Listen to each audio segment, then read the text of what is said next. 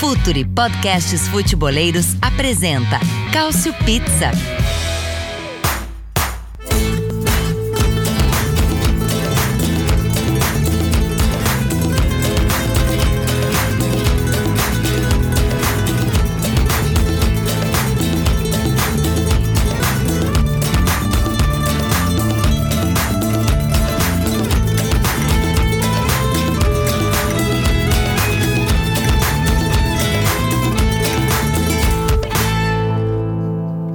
Todos muito bem-vindos ao Culture Pizza, edição de número 84. A gente chega aqui no Culture Pizza para falar sobre a Supercopa da Itália. A Inter de Milão bateu a Juventus. Tá feia coisa para a Juventus, a fase da Juventus muito ruim. Em compensação, a fase da Inter de Milão, uma maravilha bota mais um troféuzinho na conta da Inter e mais um troféuzinho na conta de Simone Inzaghi também. A gente vai falar também da influência e dos números do Simone Inzaghi após mais essa conquista. Falando sobre Série A, a gente vai focar um pouquinho mais na Roma de José Mourinho e no Genoa, que era de Andriy Shevchenko. Né? Andriy Shevchenko não conseguiu ter o mesmo sucesso dos tempos de jogador como um treinador, pelo menos não nessa primeira experiência dele na Série A italiana. Já não é mais o técnico do Genoa e a gente vai tentar entender o que aconteceu, por que o Genoa foi tão mal assim. E antes da gente começar, o Futuro tem um recado para vocês. Fala futeboleiros, tudo bem? Eu espero que vocês estejam gostando do episódio de hoje. Mas antes de seguirmos com esse bate-papo, eu quero fazer um convite para vocês. Se você quiser receber conteúdo exclusivo no site, ter acesso às matérias fechadas, vai lá na aba Club faça parte do Futuri Club por apenas 12 reais mensais ou até mesmo em planos semestrais com desconto ou até mesmo anuais. Você ainda vai ter direito a desconto nos cursos do Futuri. Então, fique ligado. Além disso, eu quero lembrar para vocês que esse episódio também tem o apoio do Futuri Pro, o departamento de análise e mercado do Futuri. Seu time gasta menos dinheiro e ganha mais jogos. Para mais informações, mande um e-mail para comercial@futuri.com.br. Tá aí o recado então. Sem mais delongas, então, vamos ao nosso time que hoje está comigo para fazer esse Cautio Pizza, para fazer essa pizza, a nossa pizzaria hoje, contando, como sempre, com o meu mestre Cuca, Caio Bittencourt. Tudo bem, Caio? Olá a todos. É, Futuro manda um recado, eu também mando um recado jabazinho da minha coluna. Dessa vez eu falo do, de como sistema, funciona o sistema de marcação do Torino de Juric o, o grande amigo da, das faltas táticas, o grande amigo de um sistema misto que funciona é, unindo a marcação por zona, o sistema de homem a homem, tudo mais que for possível dentro de um sistema que até as minhas referências do grande site L'Ultimo Homo, inclusive leia se você entender italiano, comparam com o death metal. É um tanto quanto curioso, mas temos muito a discutir além de Yurit por aqui. Nosso mago Yurit, que vai emplacando aí um, dá para dizer um bom trabalho dentro das expectativas que a gente tem sobre o Torino, né? Que não são muitas. Então ele dá aquela arrumada na cozinha. Tem um zagueiraço à sua disposição. Eu sou fã, confesso, do Bremer. Então, vão lá ler a coluna de Caio Bittencourt. Além do Caio, quem está comigo nessa é aqui nosso editor-chefe da Cautiopédia, Nelson Oliveira. Nelson Oliveira, me diz uma coisa: como é viver em um mundo em que Mateu Darmian é herói? e aí, galera, tudo bem? É, primeiro, já que a gente está na, na parte de meio de zoeira, vou parabenizar o Caio por ter é, falado do Yuri, o, o, dolinho da, da tática, né? O amiguinho da, do, dos analistas táticos. E, enfim, Dar, o Darmian, cara. É. Não sei, ele tem uma cara meio de príncipe, né? Aqueles cabelos meio no ombro ali, aquela barba meio por fazer, assim. Talvez no, no metaverso aí ele, ele já fosse herói. Né? Talvez a gente que esteja vivendo no mundo dele aí, eu acho. Você compraria NFTs de Darmian? Aí é com Brozovic. Não, esse negócio de NFTs é, é um pouco complicado. De repente você você Você, quando pensa que não, você pode vender qualquer JPEG por 3 mil. Eu não compraria, mas aí não é um, mas aí não é um problema com Darmian, né? Não é nada pessoal com Darmian. É só eu não compraria de absolutamente ninguém. O Brozovic vai, vai gastar a renovação de contrato toda vindo aí, 6 milhões. É, é, 6 milhões para cima, já tá virando um dos maiores salários da liga, vai gastar tudo em NFT, o coitado. E antigamente que a mãe Deus reclamava abençoe. quando a gente gastava em bala, gastava em doce, gastava em salgadinho, as pessoas gastam em NFT. Pelo menos a gente via, né? A gente comia o salgado, né? A gente é, se nesse sentia caso aí, o gosto da bala. É, tipo, o direito de ter o salgado, o papel para ter o salgado, é um tanto quanto curioso. Eu vou conversar que eu, eu gastava muito em flipper, viu? Flipperama arcade, dependendo da área do Brasil que você está escutando, ou da área do mundo, tem um nome diferente. Gastei muito dinheiro e o problema é que eu era ruim. Acho que esse que era o problema, né? Porque tem gente que gastava dinheiro, mas era bom e eu não conseguia, não conseguia melhorar. E vamos deixar de falar de fliperama. É, vamos falar então com o Arthur Barcelos, que é o nosso outro convidado de hoje. Eu fiz a brincadeira aqui perguntando pro Nelson como era viver no mundo em que o Darmian era o herói, mas o Sanches também não é, vamos dizer assim, um, um dos, dos candidatos mais votados ou mais pensados para ser um herói de um título na Inter, mas você vê que a fase é boa quando essa dupla, né? O Darmian com, com, com seu nível de heroísmo também divide ali com o Sanches, né, Arthur? O que, que, que, você tem a falar desse gol que, que envolve essas duas peças Vamos dizer, vamos dizer que não são unanimidade na Inter de Milão, né? Boa noite. Muito boa noite a você, estou uh, acompanhando o Cautio Pizza. Um abraço para os companheiros. É, exatamente. São dois caras assim que viraram um, meio que um super sub, né?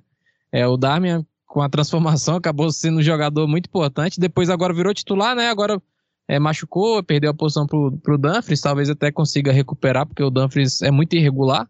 E o Darmian, com o Inzaghi, jogando até melhor do que com o Conte, né? E teve uma participação já muito importante com, com o Conte no, no Scudetto.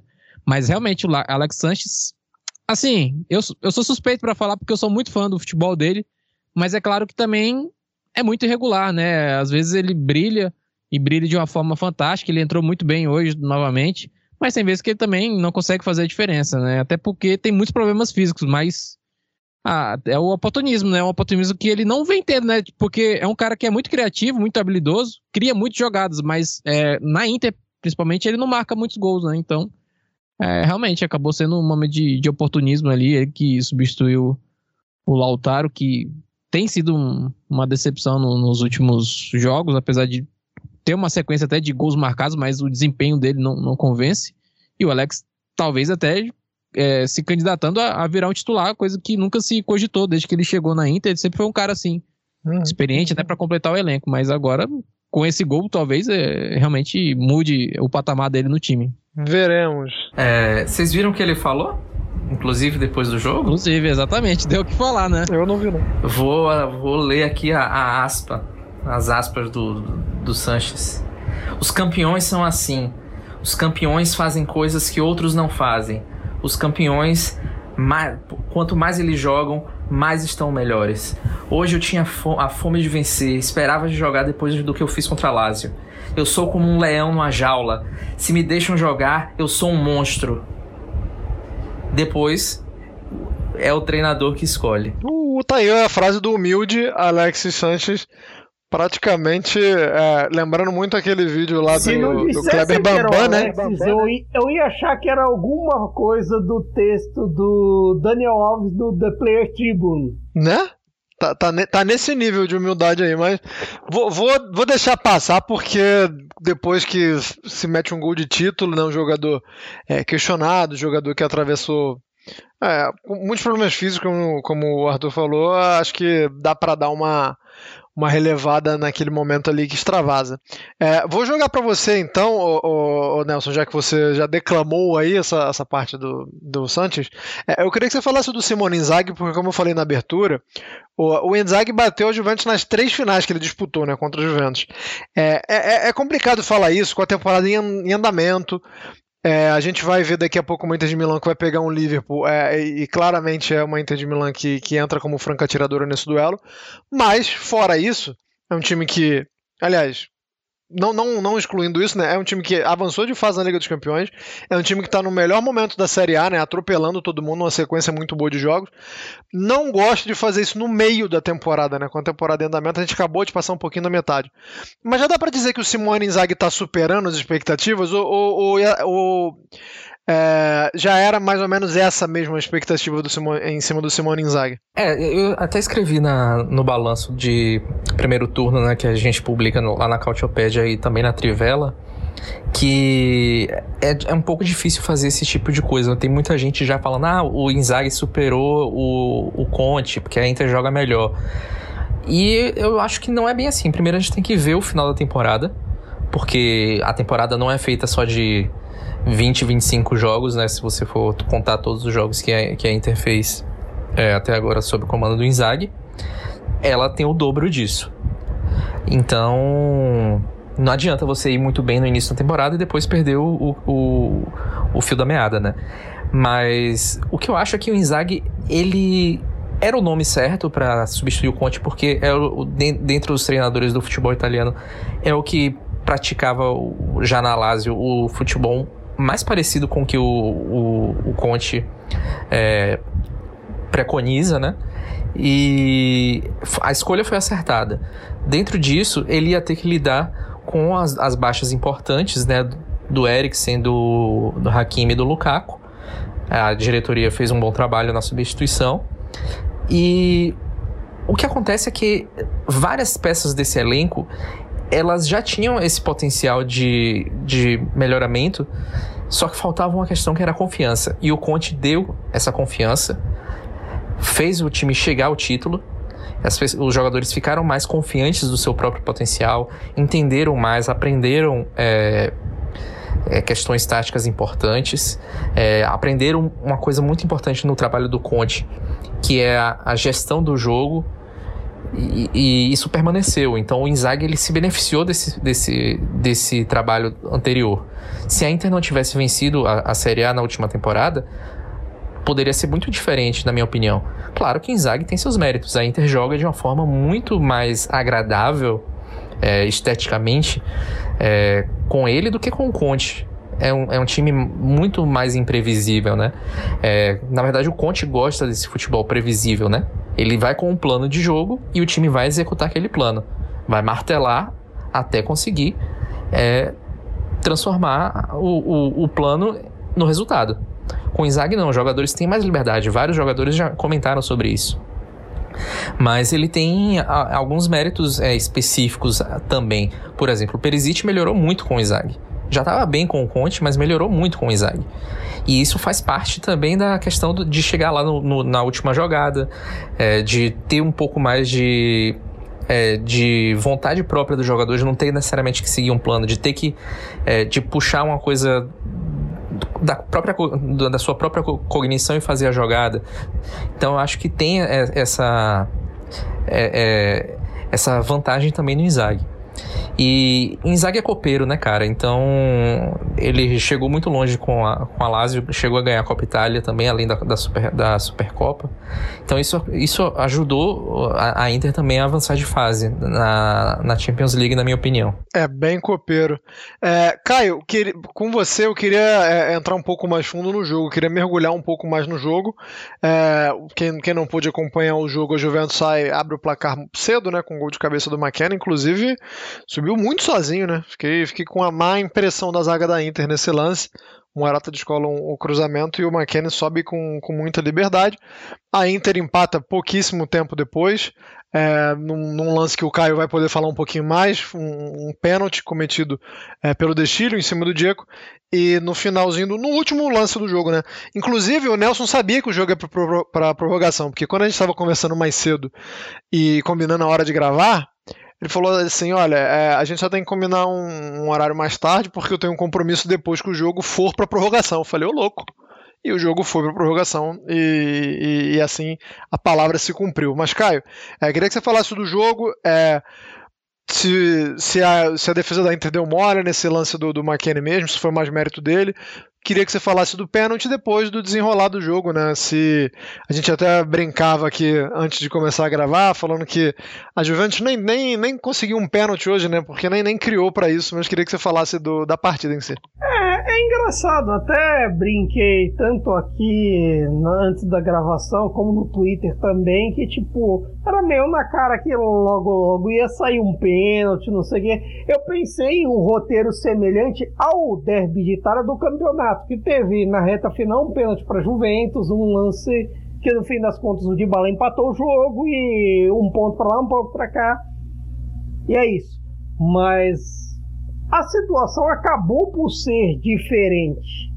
Eu creio até que dava para Inter ter, ter ganho nos 90 minutos, embora tenha baixado o ritmo na prorrogação. Talvez um pouco ali da dosagem, tanto Inzaghi quanto Alegre pensaram um pouco nos compromissos reais que tem que vem por aí de, de campeonato, na, na luta por Scudetto e Champions League, na Copa que vem aí também, que vem vem outro sistema de rodagem para quem tem um elenco mais longo, como é o caso da Inter, ou para quem tem um elenco mais curto hoje, como é o caso da Juventus, que a Juventus já veio sem o Chiesa nessa grande tristeza que foi a lesão de ligamento dele, vai fazer uma falta enorme das discussões por aqui, tanto de Juve quanto de principalmente de Azul, pensando na, na repescagem que vem aí e como também tinha os desfalques do quadrado, que sempre joga, tem, joga bem os clássicos, e do Delite.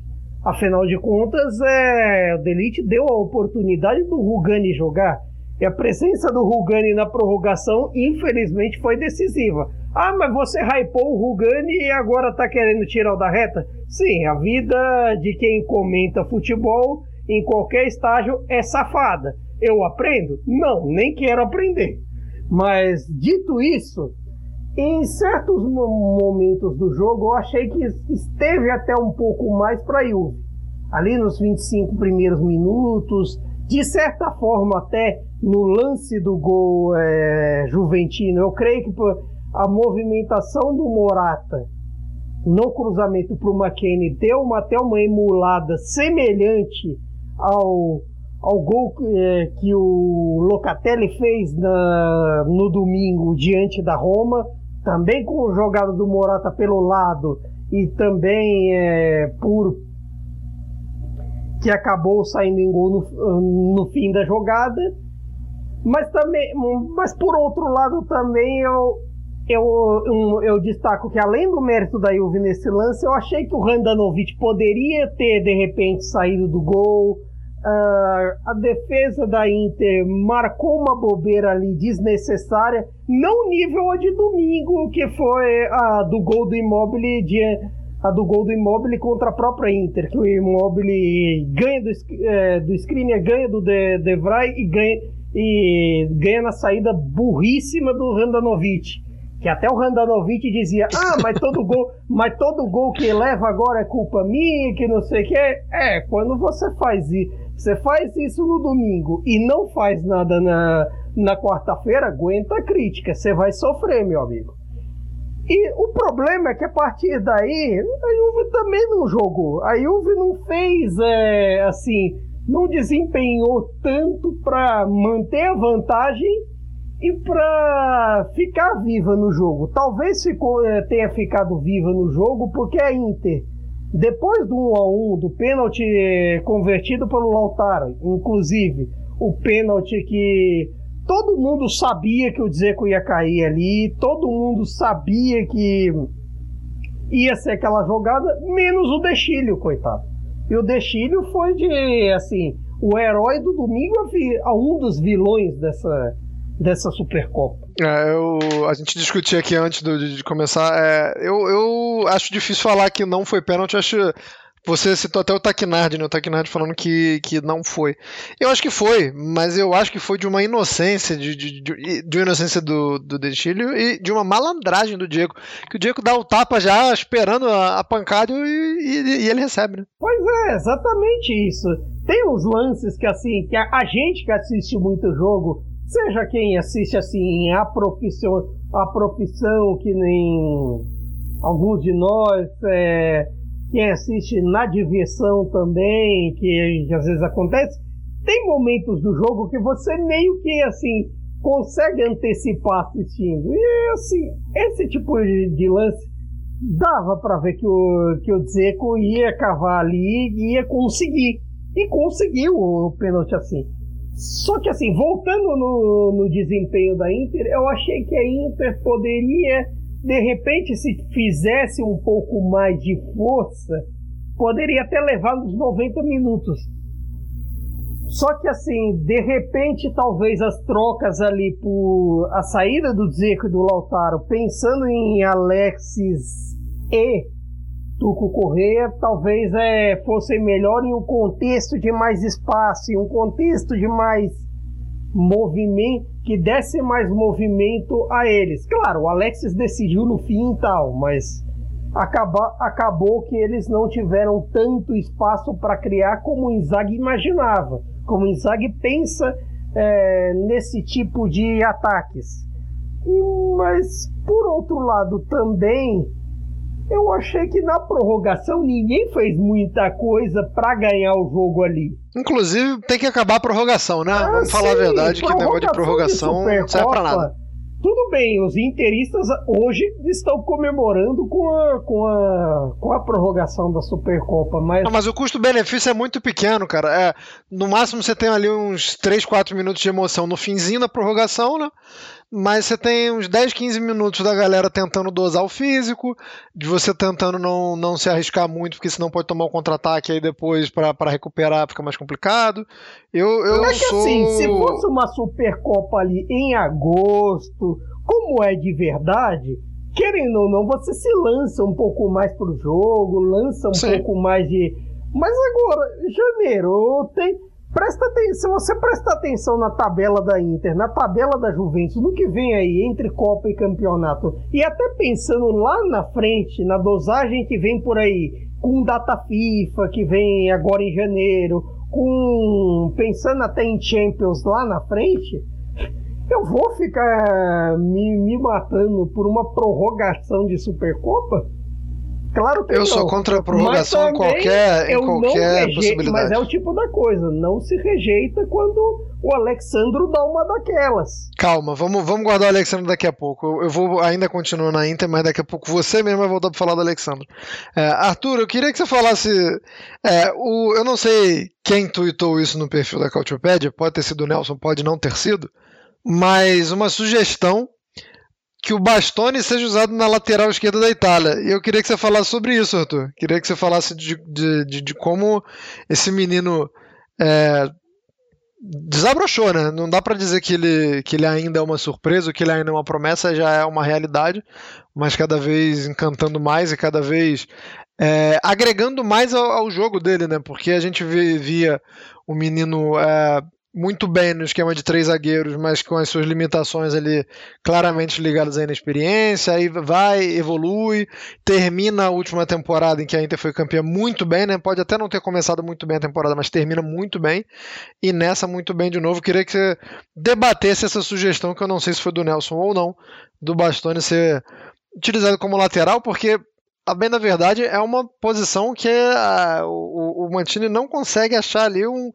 um titular absoluto, né? Não, eu concordo totalmente. Assim, se você pega o posicionamento médio que tem o Bassoni, ele é um lateral esquerdo, cara. Às vezes até mais, um ponta, um meia esquerda. Eu brinco muito que eu chamo ele de trequartista, né? O, o Devray, para mim, é um regista, é o cara que. É, é, o, é o regista do time, né? Nem o Brozovic que é o, regi, é o regista, é o, é o Devray é o cara que controla ali o tempo, o time, faz tudo, né? Mas o Bastoni é o cara criativo, né? Ele dá essa criatividade ali quando ele chega na, na última parte do campo, mesmo sendo zagueiro, né? Apesar de que hoje, é, na parte defensiva, ele acabou falhando, né? No gol, mas de toda forma, é aí que você vê a, a mudança na mentalidade, de como ele tá muito mais maduro, ele não, não ficou é, nervoso com, com, com a falha que ele teve. Ele continuou um jogador muito importante. Inclusive, uma coisa que o, o Inzaghi fez muito nisso da temporada, Até porque ele também, o Bastoni teve problemas é, físicos no início ali. Na verdade, resquício da temporada passada, né? Ele carregou ainda alguns problemas físicos. Ele saía muito no segundo tempo. O de Marco que fazia aquela função, né? O de Marco que é um ala, mas que também joga como zagueiro. E o de Marco sempre entrava nele. E agora não, agora ele foi mantido, jogou 120 minutos, foi importante também. Mas, assim, pensando na seleção italiana, sim, eu acho perfeito. É porque o Emerson não consegue entregar o que o Spinazzola faz. E não tem um outro cara com essa característica. O Birag não faz a mesma coisa que o Spinazzola. Eu tô tentando pensar em outros jogadores aqui enquanto eu falo, mas não consigo pensar em um cara com a característica do, do Spinazzola. Então, tenta alguma coisa diferente, né? O Bastoni ele tem muito mais qualidade com a bola do que, por exemplo, o Emerson. Então ele pode dar um, um apoio diferente ali, uma, uma ajuda pro, pro ensino na construção do jogo, desafoga o Verratti ali também, né? Que fica um pouco mais no, no lado esquerdo. É sim, é um, é um experimento que seria muito interessante. Talvez até para liberar o lateral direito, né? Que muitas vezes o lateral direito da Itália é quem fica mais preso. Faz a saída 3, né? E talvez seja uma alternativa usar o Bastoni fazendo isso e liberar o cara na direita. E na, na, na direita tem muitas opções, né? De, o, o Di Lorenzo ele faz esse, essa, esse terceiro zagueiro, mas a característica dele é mais de atacar o fundo mesmo. O Florenzi está muito bem no Milan agora também, a especialidade dele fazer isso. O Calabria também do Milan, enfim. Tem muitas opções na direita. Não tão boas, né? Igual a gente pensa no Spinazzola. Mas com a característica de, de, de, de dar uma mudança. Até porque agora eu lembrei Chiesa tá, tá de fora. Então, é um cara muito importante que, que dá essa jogada de, de fundo, né? Então, seja uma alternativa para você pensar em um, numa, numa formação diferente, né? Eu, eu gostaria de ver um teste, pelo menos. O problema é que a hora de, de testar meio que já foi, né? que já passou. A Itália é, precisa jogar a Vera vai sofrer muito com a ausência do Chiesa, como o Caio já falou, e aí já é uma deixa para eu entrar um pouco mais na Juventus, né? A gente já falou aqui bastante da Inter que venceu a Supercopa. Vamos pro outro lado agora. É, Nelson, a, a, Juventus vai ter o Chiesa fora por algum tempo, né? Um tempo razoavelmente grande. E agora começa a circular um papo, né? Começa a ganhar força, digamos assim, a, conversa de que o Dybala é, não está muito disposto a renovar com a Juventus. É, a gente já acha a Juventus um time pouco criativo, né? É um meio-campo pesado, né? Um meio-campo é, tanto quanto estático. E aí você não tendo Chiesa por, por lesão e o Dybala renovando ou não, mas nesse impasse que claramente é, mina alguns jogadores, não sei se vai minar o Dybala, né? O Dybala inclusive fez uma grande partida contra a Roma, por exemplo, só, só para fazer um contraponto aqui. Mas um, para um time que já perdeu o, seu jogador mais desequilibrante na temporada por lesão, agora corre o risco de perder o, o, o por não renovação, mas nesse período em que vai e não vai, que renova ou não renova, o é, que, que, que o, o, torcedor do Juventus pode esperar no momento em que, quando vence a Roma, a Juventus dá uma amostra, é, apesar né, de tomar três gols da Roma, dá uma amostra pelo poder de reação que teve ali, que era algo que a gente não viu há algum tempo na Juventus, que dá para brigar com, com, com um pouco mais de tranquilidade por essa vaga na, na, na, Liga dos Campeões, né? Que claramente é o objetivo da Juventus, né? O torcedor da Juventus que pensa em título essa altura do campeonato é, é um herói, né? É um, tá fazendo um esforço hercúleo aí. Mas voltando ao ponto da pergunta, como é que fica a Juventus, é, que é pouco criativa, sem o Chiesa e com o de bala nessa situação, nesse impasse aí de renovação. É, você acha que vai afetar? E se afetar, o que, que sobra, né? Pra, pra, quem, quem cria nesse time? É uma boa pergunta. É, o, o, grande problema do Dybala é que ele tem ficado muito tempo fora, né? Tem se lesionado com uma frequência muito grande.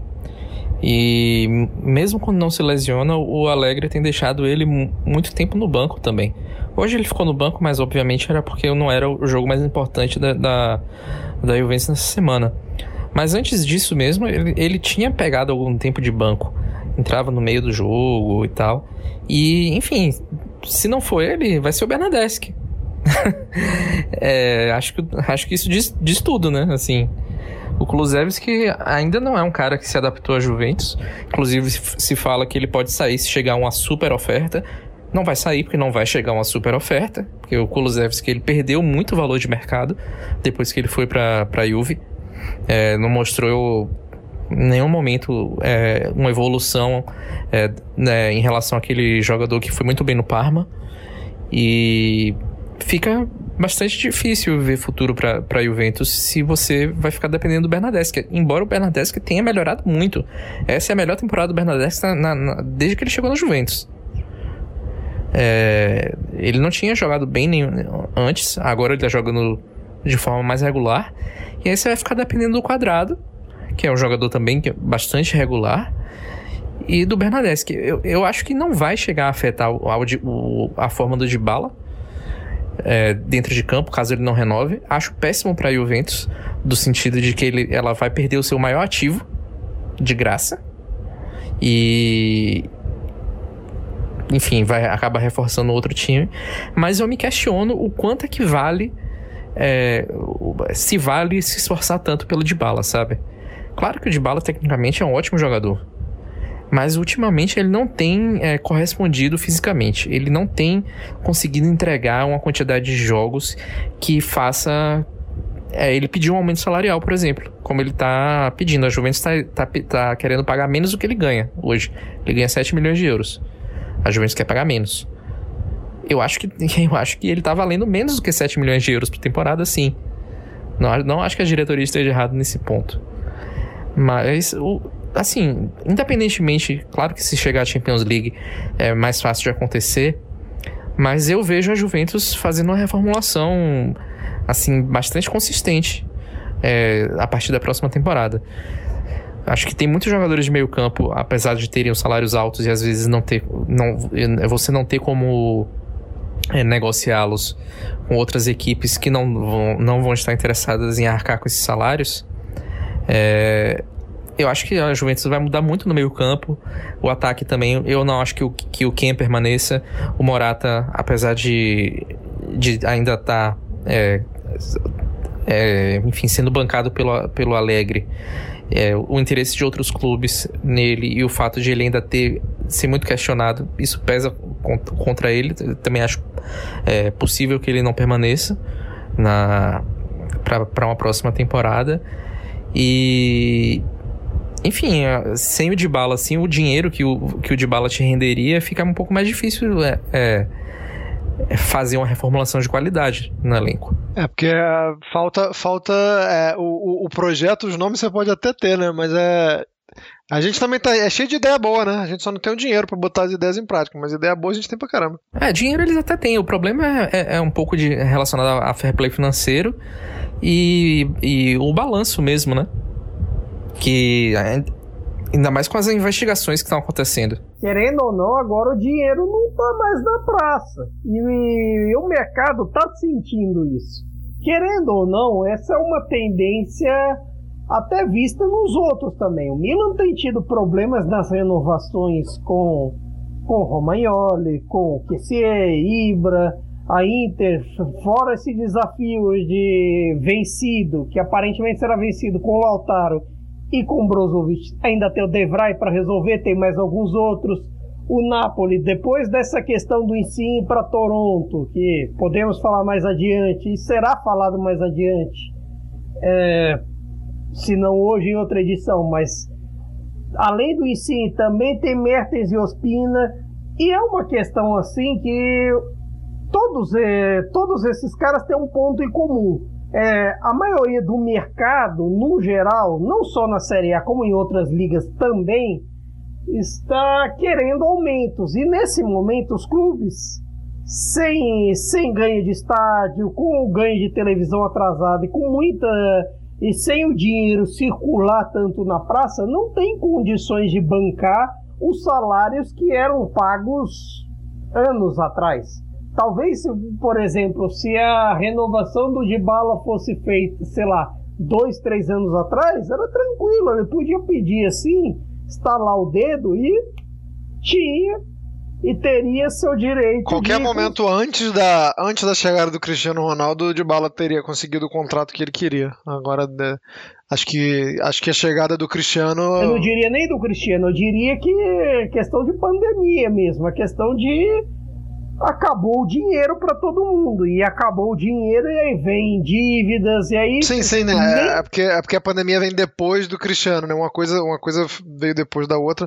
Não foi nem tanto consequência do Cristiano, mas é que cronologicamente vem Cristiano, depois vem pandemia, então não, não, tinha, não tem como o de bala meter essa marra. E aí, mesmo a Juve tendo aumento de capital, como elas têm de, de, um, grupo, de um grupo como o Exor, não dá para você esperar nossa, vamos esperar grandes momentos, grandes coisas. Não, e outra coisa também, por exemplo, vamos falar, já que a gente está falando de salário, Juventus, etc.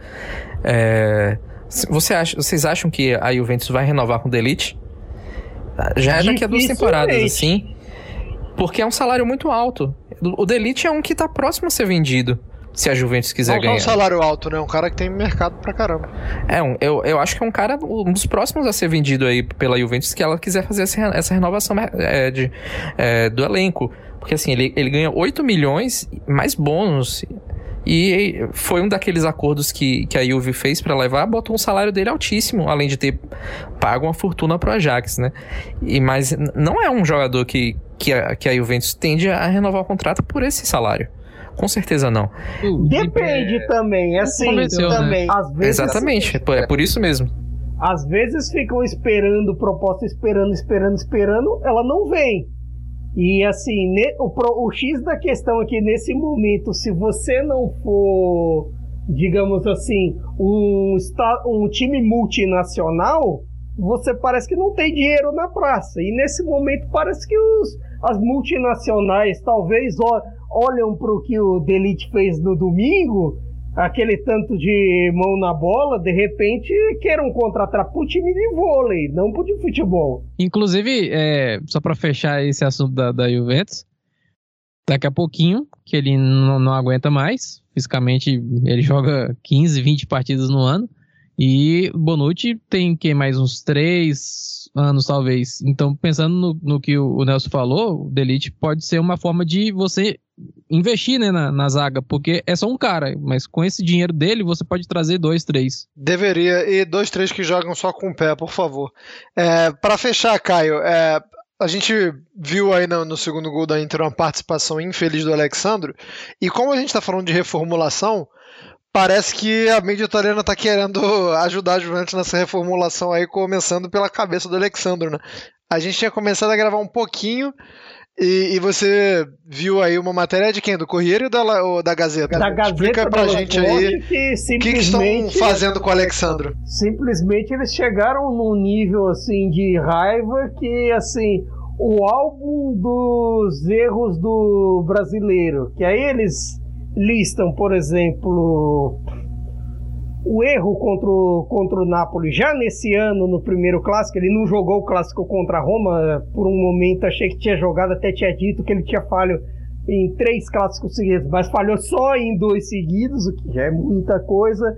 Mas aí eles citaram é, as, as derrotas com o Atalanta, a partida contra o Chelsea que foi ruim, algumas outras é, ruins.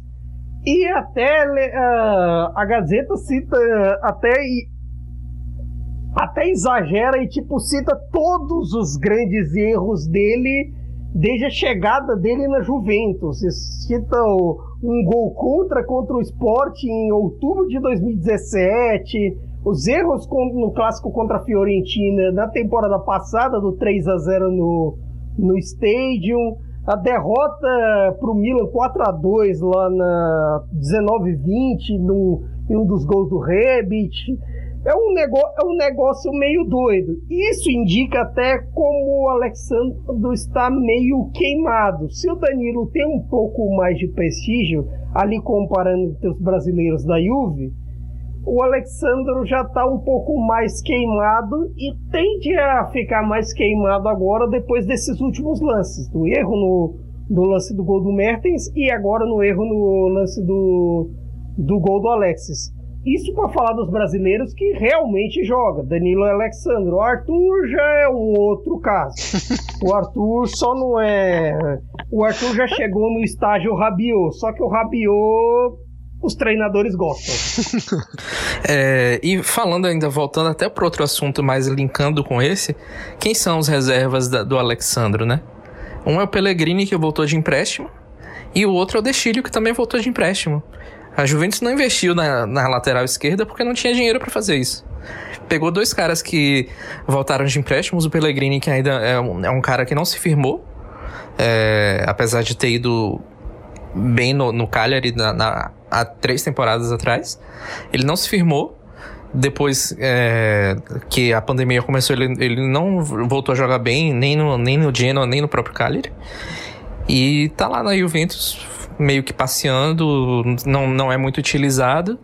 E o Destilho é, é o Destilho, né? É um cara contestadíssimo. Isso, sem falar que na, na temporada passada também tivemos Frabotinha, né? O Pirlo ainda tentou ali um Frabota de ala e tal, é, de fato não é não é o melhor momento do Alexandre, longe disso lá na Juventus. Quem também não está vivendo um bom momento, e agora a gente vai parar de falar desses dois times da Supercopa para falar um pouquinho mais de Série A.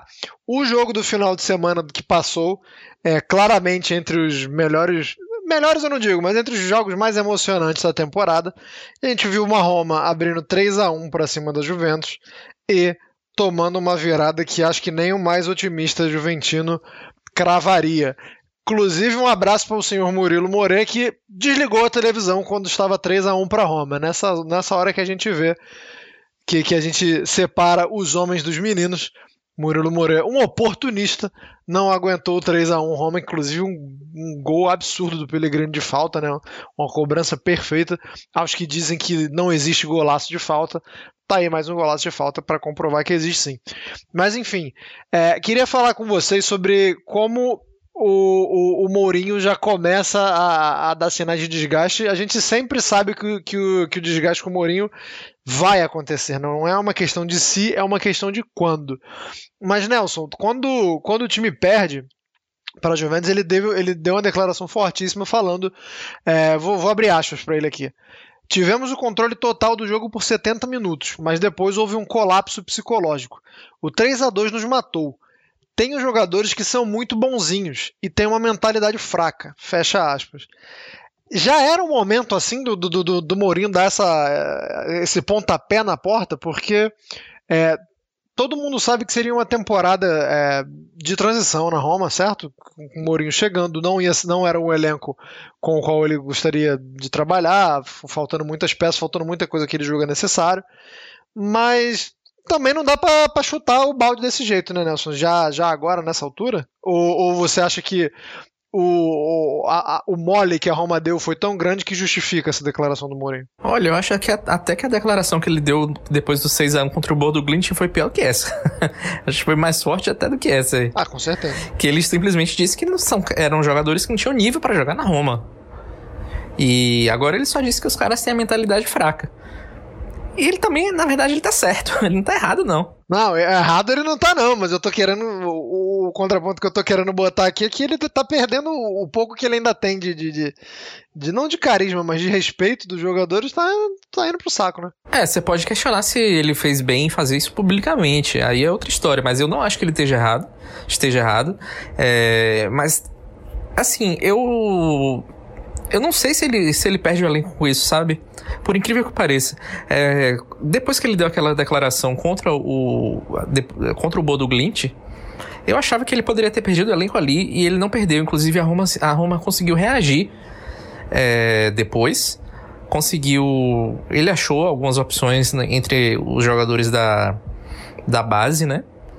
E tocou o barco, inclusive se classificou em primeiro lugar na, na, na Conference League e deu, botou 4x1 na Atalanta. A questão é que a gente não dá para saber exatamente para para quem ele mandou essas mensagens, né? Porque a gente sabe que o Mourinho ele, ele tem dessas, ele fala no geral, mas às vezes ele tá endereçando para alguém específico. E aí a gente precisa saber para quem ele falou isso. Será que foi pro Smalling? É, eu, eu, eu, tendo a achar que foi para alguém ali pro, pra defesa.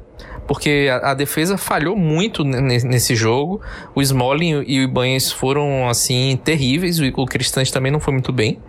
Mas o Cristante é um cara que tem moral. Por exemplo, ele estava vestindo a tava usando a faixa de capitão depois que o Pellegrini saiu. Então eu acho que é, é mais endereçado pro Smalling, com quem ele inclusive já tinha trabalhado. E até pro Ibanez mesmo, embora o, o Mourinho tenha é, utilizado muito o Ibanez por contingência, na, na minha opinião. Porque o, o Kumbulo, ele não, foi um daqueles que ele disse que não tinha nível para jogar na Roma, né? Então, que, que seria o reserva do Ibanez. Então, assim, eu acho que o, o, problema é que o elenco da Roma tem muitas lacunas, isso é, expõe muito o Mourinho, deixa o Mourinho muito exposto, e ele vai. E, e fio desencapado exposto vai, vai ferir alguém, né? Alguém vai, alguém vai tomar um choque. Então, eu acho que tem muito a ver com isso. Você tem ali no, na, no elenco da Roma uns. Não sei, uns 10 jogadores que você. São, tem jogadores ali que você pode dizer que são confiáveis ou que estejam fazendo uma temporada é, boa. E entre um, alguns desses jogadores aí, você vai, vai ver que são alguns não tem o nível para ser titulares da Roma. Por exemplo, sei lá, vou botar um cara que nem, que nem jogou, nesse, no, nem jogou no, no, no domingo. O Karsdorp, lateral direito. Ele tem feito jogos bons, mas ele tem nível para ser titular da Roma? Acho que não. Acho que é um, seria um bom reserva para Roma, por exemplo. É, o Smalling, que fez uma temporada, a primeira dele pela Roma, foi a, a, a exceção que confirma a regra, né? É, depois disso, nunca mais se encontrou. Aí você tem vários outros caras ali que estão em posições muito importantes para o elenco que não têm rendido. Aí você tem o, o Mictarian, que caiu de produção de forma absurda de, da, da, da, última temporada para essa. Você não tem uma reserva confiável para o Abraham. Então, assim, é, é, muito difícil, assim, você colocar tudo na conta do Mourinho. Eu acho que ele tenta fazer o que, o que pode e acaba tendo muitos problemas quando enfrenta times melhores. A Roma sofre muito quando enfrenta times é, da parte de cima da tabela. Assim, eu não vou nem fugir do, do, do, do assunto, que acho que a gente pode discutir isso em outra oportunidade, mas eu vejo o Sarri como muito mais decepcionante o trabalho do Sarri do que do Mourinho, por exemplo. Acho que o Sarri tinha, tinha elenco para fazer muito mais do que o que a Lazio tá fazendo. E se a gente for olhar, eles, eles estão empatados na tabela. Então, assim, eu, eu acho que o Mourinho, é, se ele for menos. É, duro nas críticas dele, ele vai fugir ao estilo dele, mas talvez seja melhor para ele baixar um pouco a bola e fazer essas críticas internas. Não que ele tenha que dizer que tá tudo uma maravilha publicamente, mas tentar baixar um pouco a bola para ver se ele consegue barganhar com a diretoria um time mais apropriado ao que ele pensa para a próxima temporada. Aí a gente pode cobrar mais dele, na minha opinião. Acho que agora fica muito difícil. Ele meio que pegou uma roubada aí, digamos assim. O, o Arthur, e aí a gente vê que. É, e ele tá batendo muito no nível dos jogadores, como o Nelson já falou, e tentando transferir as expectativas ou tentando transferir todo, toda essa negatividade é, relacionada ao trabalho dele à ausência de reforços e sempre falando muito de reforços, sempre batendo muito em reforços. O, o Maitland Nile já chegou jogando, né? O cara, o cara chegou de empréstimo num dia estava jogando contra a Juventus no outro. É, e chegando agora o Sérgio Oliveira do Porto. A gente está falando de nível dos jogadores da Roma, é, quem, quem tem nível de ser titular, quem tem, quem tem nível de ser reserva. É, eu acho dois jogadores interessantes, ok? O Maitland Niles e, e o Sérgio Oliveira. Mas para um treinador que está batendo tanto no, no, na tecla de nível, são, são jogadores de nível assim que, que vão elevar o patamar da Roma, porque é, também corre o risco é, tanto do Mourinho quanto a comissão técnica e, e a, a, comissão de futebol da Roma, né, de começar a ficar nessa de reforço, reforço, reforço, e aí começa a simplesmente contratar, né? Bom, esse não serve, então vamos contratar, vamos contratar. Em vez de, mas aí também corre o risco de, ao invés de dar um tiro certo, você ir contratando e empilhando os jogadores, né? E dando uma de Alexandre Matos. Eu queria que você falasse desses dois reforços específicos, porque é um momento em que a Roma é, que o Mourinho cobra muito e chegam dois reforços, mas é, eu sinceramente não tenho a impressão de que são dois jogadores assim de, de falar assim, poxa, esses caras vão resolver esse problema na Roma. Esses caras vão fazer a Roma dar um, um passo acima. Tô, você concorda comigo ou você é mais otimista com essas contratações? Não, eu concordo sim. Eu tenho a mesma impressão em relação aos dois e são duas indicações do Mourinho, né? Nesse momento de discussão do futuro dele e tudo mais. São jogadores que chegam por empréstimo, tem a opção de compra, claro, mas é um empréstimo e a Roma pagou por esse empréstimo, então é uma aposta do Mourinho. Eu acho que se não der certo, não fica nem, nem um dos três, né? Por exemplo, e qualquer outro cara que for chegar até o final do mercado, dessa janela, né? É, o Niles, inclusive os dois, né, na verdade, chegam para posições que não são tão importantes quanto, por exemplo, a zaga. A zaga, a gente está criticando a zaga da Roma tem três anos, sei lá, tem muito tempo. Tem muito tempo que a gente fala que, que o nível dos zagueiros da Roma é, é muito baixo. O ataque também, como o Nelson falou, a galera que foi contratada ali, o Maioral, o Shomorodov, não conseguiram realmente é, cumprir a expectativa de ser um reserva do, do Abraham. Apesar de que o Abraham também está jogando bastante, né? Ele não, não perde tantas partidas, então acaba não sendo um desfalque é, regular, né? Então ele joga, participa muito, né? Tem uma condição física muito boa. É, mas a zaga é, é, é, o que precisa. É, o Kasdop e o Niles, não consigo ver muita diferença na, na, qualidade deles, assim, do que eles podem entregar. O Niles, inclusive, não é um lateral direito. Ele é uma talvez uma aposta do Mourinho pelo que ele viu duas temporadas atrás, quando ele jogou bem, assim, no sistema de três zagueiros da, da do Arsenal. Mas na última temporada, né, agora também ele não estava jogando. Então, é uma, uma aposta muito grande, assim, de que ele vai é, ser esse cara na, na, na, na, ala direita. O Sérgio Oliveira, é, eu até comentei isso ontem no, no Twitter, eu fui ler hoje uma, um artigo do, do Lúcio Momo, é, que fala nele nessa função do Cristante, né, como primeiro volante. Assim, no Porto, na temporada passada, ele dividia muito, né, essa responsabilidade ali com, com o Uribe, que é um cara mais marcador, briga mesmo, morde.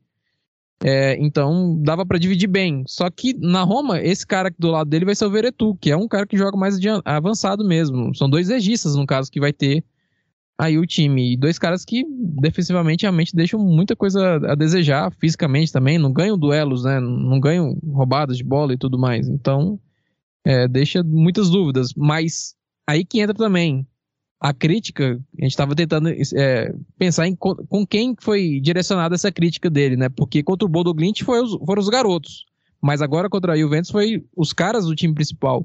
Aí tem o Smalling e para mim tem o Cristante também. Então, se o Sérgio Oliveira realmente chega para assumir essa função, tem muito no, no, no, Cristante, que é um dos líderes do elenco, mas que por desempenho e por até pelo, pela postura dele no, no, no jogo, realmente deixa muito a desejar para ele ser um cara tão importante como ele vinha sendo. É, Caio, eu queria jogar para você para finalizar esse assunto Mourinho na Roma. É, vou pedir para você ser curtinho, porque a gente ainda tem que falar do Genoa. Mas é, queria que você fizesse uma relação entre erros individuais dos jogadores da Roma e, e o impacto que, que, que, muita gente fala que é um trabalho ruim do Mourinho. Porque, lógico que uma coisa pode ser consequência da outra, né? Se o cara, é, se o cara comete um erro individual, pode ser porque é, o treino não está encaixando, pode ser porque o treino não está focando na, na, nas deficiências. Mas por outro lado, também pode eximir um pouco da culpa do Mourinho quando trabalha-se uma coisa durante a semana exaustivamente. Chega na hora do jogo, o cara erra. Então eu queria que você, Caio, fizesse uma relação é, o quanto. É, e principalmente nesses dois últimos jogos, né? Porque a Roma tomou uma sapatada do Milan e contra a Juventus é, simplesmente perder um jogo ganho. Queria que você falasse sobre essa questão dos erros individuais e de, de, de, como isso é culpa ou não do Mourinho. Olha, eu vou um pouco no do que o Nelson disse, porque eu creio que assim, o Mourinho tem seus pecados? Tem.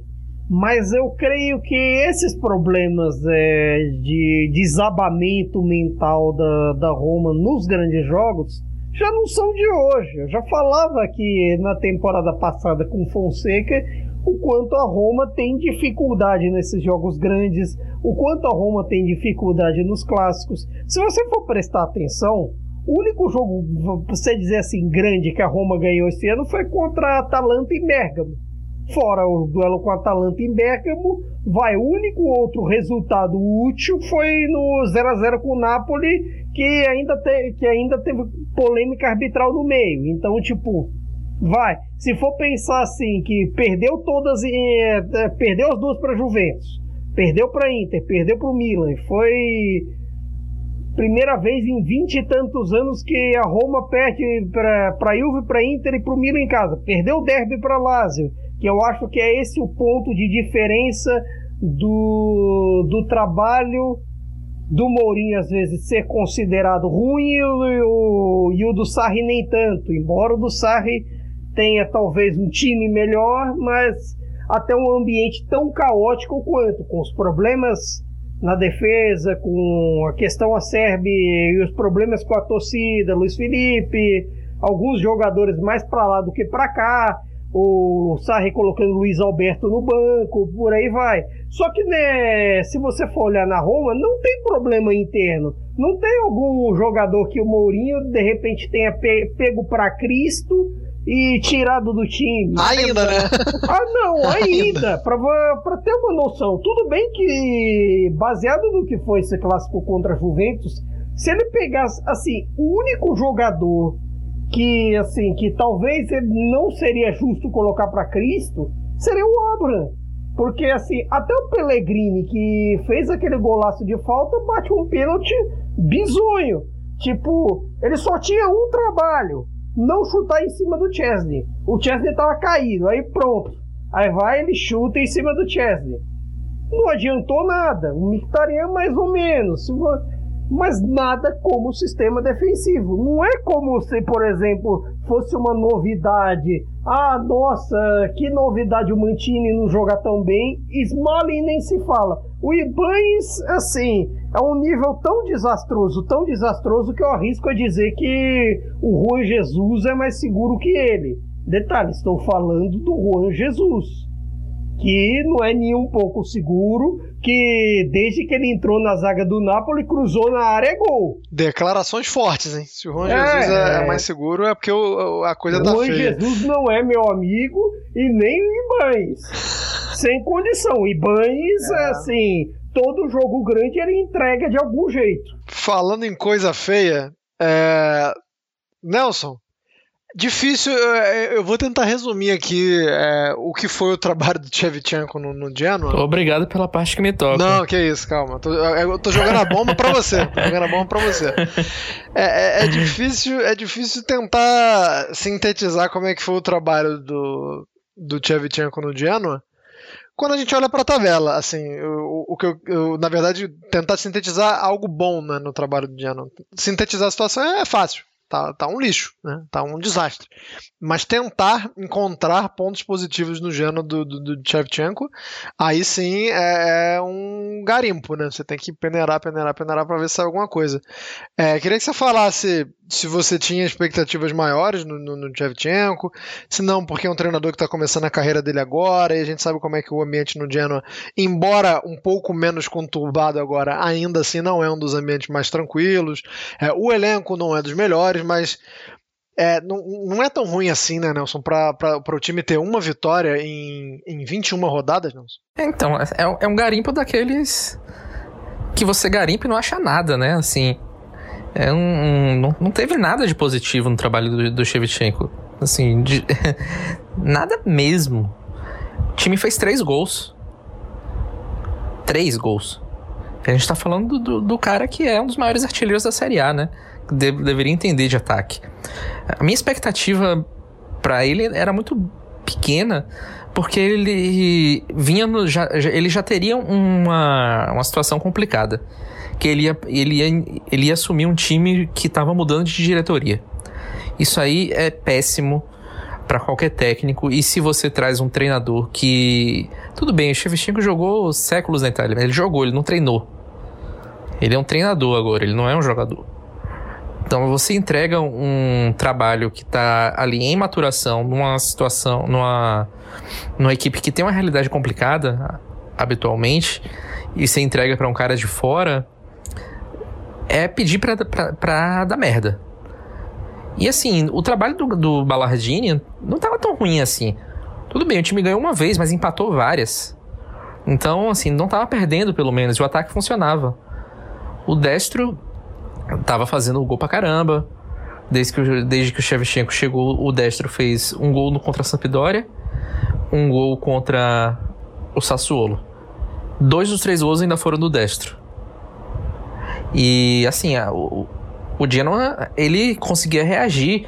Vários dos, dos pontos que o Genoa conseguiu com o Ballardini foram pontos que o time estava perdendo. O time foi lá e buscou o resultado.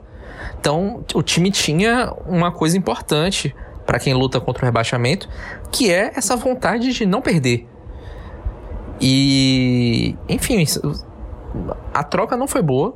Foi a primeira cagada, grande cagada dessa, dessa, nova gestão que chegou, logicamente, a, a demissão do Ballardini ainda era o Preciosi que estava no, no, no, comando, mas essa troca ela foi acordada né, entre as duas, entre as duas é, gestões. E agora, pelas, op pelas opções que estão sendo aventadas aí, parece que os, os, caras querem repetir o mesmo erro, né? É. É isso que eu tô, é isso que eu tô vindo trazer pro Caio. Tô esperando você acabar de falar para para levantar aqui o que vem sendo ventilado para eu, eu vou deixar ele falar da parte de, do treinador, mas eu vou falar do, das contratações que o Dino tá fazendo. Não são contratações ruins assim, não. Trouxe o Heft, que estava jogando a, a, Champions League pelo, pelo, pelo Young Boys, mas trouxe jogadores que não têm rodagem no campeonato é, um outro jogador que é o Ieboá da seleção sub-21 da Itália, atacante, que tem bons números, estava na Liga Austríaca jogando pelo Sturm Graz. Mas assim, não são jogadores que vão chegar na, na Série A, um campeonato que eles desconhecem e vão mudar a situação. Não é assim que funciona é, na, na, na, Itália. A Itália é muito específica. A, a, Itália tem algumas coisas ali dentro do futebol italiano que, que são diferentes do, de outros lugares. E, e o. E o, os novos donos né, da, do fundo de investimentos, o 777 Partners, eles acham que o, o Genoa é o Sevilha, que vai chegar dando uma de monte, vai, vai sair contratando, olhando o mercado, fazendo várias contratações pontuais e muito bem abalizadas pelo scouting, vai dar certo. Não vai. O Genoa não é assim. O Genoa é um time complicado. Não adianta chegar lá até... dando monte, dando assim, um monte de monte, não. Não é que o que eles querem fazer do Genoa um Sevilha, algo assim. Eles querem pelo menos fazer um time estável, como, como fizeram Spezia e Venezia. Mas o que é que, que, que, é que tem Spezia e Venezia? Treinadores nesse negócio, nessa questão. O trabalho do Paulo, aproveitar, do Paulo Zanetti e do Thiago é. Mota é bem mais seguro do que o que havia de trabalhos, é assim. E o Venezia fez diversas apostas na hora de, na hora de contratar. De certa forma, consegue fazer jogos competitivos, consegue fazer coisas interessantes. Tem o nosso glorioso Thomas Henry, você tem o, o Aramu, você tem algum, algumas coisas ali no Venezia, você tem alguma coisinha ou outra no, no Spezia. O Genoa, sei lá, para não dizer que não tem nada positivo neles, vai, eu, eu gosto de um, do Cambiaso, na ala. Mas fora isso, ah, talvez o, o mexicano ali, o Johan Vasquez, tem algo interessante, tem alguma coisa, mas de resto, e tem o Rovella, que é um dos tanta, uma das tantas negociações entre, entre Genoa e Juventus, que é, talvez a Guardia de Finanças esteja de olho. Mas Fora isso. Ô, Caio, vou seguir, vou seguir com você, porque é, o, o Gianluca Di Marzio trouxe a notícia de que o nome mais cotado para assumir é o Labadia, o Bruno Labadia, que é, muita experiência treinou Hamburgo, muitos times na Alemanha, no Leverkusen. Teoricamente, é, ele conhece isso e... na Bundesliga. Isso. Além dele, é, o, o Dimás está falando que já, já chegaria a contratação do Amiri, né, que também é, é jogador de Bundesliga é, do, do Bayer Leverkusen, e que o Genoa está pensando simplesmente em Simone Zaza. Fale sobre isso aí. Olha, assim, se você precisa de gols com certa frequência, é um pouco tem, é um pouco complicado. O Amir eu até acho bom jogador. É, em vista ao que já apresentou no Leverkusen e tudo mais, mas talvez a roubada começar numa nesse contexto de série assim tão complicado, já precisando, sei lá, tirar tirar pouco mais de 5, 6 pontos do, do 17 para sair da zona, é um pouco complicado. É um pouco difícil para primeiras experiências. A Série A, como o Nelson disse, não é um campeonato ideal para principiantes. Embora eles queiram beber na fonte do Spezia, do Venezia e tudo mais, é, creio que será um pouco mais difícil fazer isso. É claro que também ter muito veterano não, né, não é garantia que faça verão, que eu diga que eu diga o próprio Cagliari, companheiro de zona, e que eu diga até mesmo a Salernitana com todos os problemas que teve, finalmente conseguiu sair das mãos do Lotito, então vamos ver o que, que vai acontecer. Então não, é uma garantia. E até pensando lá embaixo na Sampdoria, que o trabalho do Davi essa não, não, não decolou até aqui. Mas o problema é que assim, a nova gestão do Genoa já não começa já começa não sabendo exatamente o que se quer do, do, do clube. Vou finalizar então aqui nossa edição jogando por Arthur. É, uma surpresa, Arthur, para você. O Diego Godin rescindiu com o Cagliari e foi anunciado no Atlético Mineiro. A gente tem bastante gente que ouve o Cautio Pizza que também é, se liga no futebol brasileiro, né? Não, não só na Série A italiana, também presta bastante atenção no futebol brasileiro. Diego Godin chegando no atual campeão brasileiro da Copa do Brasil. Quem não acompanhou o Diego Godin nos últimos anos, no Cagliari, na Inter, também na Série A, é, talvez tenha ainda a imagem do Diego Godin do Atlético de Madrid. É, queria que você falasse do Godin, da passagem do Godin na Série A e o que, que o torcedor do Atlético pode esperar do Godin nessa contratação aí é, não é barata, né? Apesar de, de chegar um jogador sem contrato, um salário aí respeitável pro futebol brasileiro, mas queria que você falasse aí de Diego Godin para os atleticanos. É, rapaz, eu sinto lhes informar que a situação não é boa, viu? É, muita gente realmente criou uma imagem ainda, tem, carrega ainda a imagem dele do Atlético de Madrid, da seleção uruguaia, que também não tem sido bom o desempenho dele na seleção uruguaia, mas a imagem dele no Cagliari realmente é de um jogador que já passou do, do, do, do, da qualidade que, que a gente acompanhava. Na Inter, eu acho que ele foi mal avaliado. Na Inter, ele terminou a temporada, a última temporada dele na Inter foi muito boa, principalmente o segundo semestre ali na, da Liga Europa e tudo mais. Era, o, era o melhor jogador, o melhor zagueiro da, da Inter. O melhor jogador não, porque tinha o Lukaku. É, mas a, a transferência desse, dele para o Cagliari era a esperança do cara de talvez melhorar a defesa, que a defesa do cara é um desastre, já tem, sei lá, seis anos, desde que eles voltaram para a Série A, tem muito tempo que o cara não tem uma defesa confiável, mesmo tendo um dos melhores goleiros da, do, do campeonato. E o, o Godin, de nenhuma, nenhum, nenhuma forma, ele melhorou é, o desempenho do time, seja pela liderança dele, seja pela qualidade técnica que ele teve, ou ainda tem escondida em algum lugar. Mas realmente, a, a imagem que, que, que, a gente que acompanha mais a Série A carrega dele é muito ruim mesmo, porque era um jogador que mostrava muitos problemas é, de ordem técnica e tática mesmo, que nunca foi uma coisa que, que a gente estava acostumado. No Cagliari, por exemplo, na Inter ele sofreu porque ele, é, em alguns momentos, de depois de ter que se adaptar, porque era um sistema diferente, três zagueiros, e que ele jogava muito adiantado. No Cagliari não, o Cagliari é, é, é o que ele viveu a vida inteira dele, é um time recuado, bola levantada na área do cara, ele tinha que cortar e realmente ele deixou muito a desejar nisso. E com tecnicamente também não, não agregou muita coisa. Então, é, a imagem que fica pro, pro torcedor do Atlético Mineiro dele na Série A não é boa. E nem os golzinhos, né? Porque no, no Atlético de Madrid ele costumava fazer bastante gol de cabeça, no Cagliari nem isso aí para contar a história. Eu geralmente finalizo aqui pedindo um, considerações finais para vocês, mas hoje vai ser minha. Hoje a consideração final é minha, eu que vou finalizar. Então, então aqui já agradeço a todos pela participação, pela colaboração, pela amizade, pela ajuda para fazer o Cautio Pizza de número 84, mas vou fechar com chave de ouro o Cautio Pizza número 84 me pautando em dados, tá? Em fatos apenas. Os números não mentem e os números apontam que Domênico Berardi tem participação em 18 gols nessa Série A. Já marcou 10, deu assistências para 8.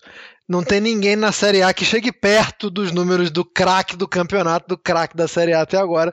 Domênico Berardi. Com essa, eu me Levaria despeço de vocês. Toronto. É, a, a, pergunta agora também não. Não, não, vai, não vai escapar. Nesse momento, você como um futuro membro Season Ticket do Toronto FC, compraria o Season Ticket com o Insigne ou só quando o Berardi chegar? Não, quando o Berardi chegar, não só eu compro o Season Ticket, como eu largo meu emprego para virar motorista do Berardi, se ele quiser. Está anotado aqui, sem, logo, sem pensar logo, duas vezes. Logo, logo, assim que tudo bem, tem, tem Belote e Cristo entre os possíveis de, designados, mas que o dono do Toronto ouça isso e temo, teremos é, contatos diretos para o Cautio Pizza. Amém. Muito obrigado aí a todos, então. E é claro que é brincadeira que eu falei, ele não é o craque da Série A, mas números muito importantes desse fantástico jogador do Domênico Berardi. Um abraço a todos, nos vemos no próximo Cautio Pizza de número 85. Arrivederci e tchau.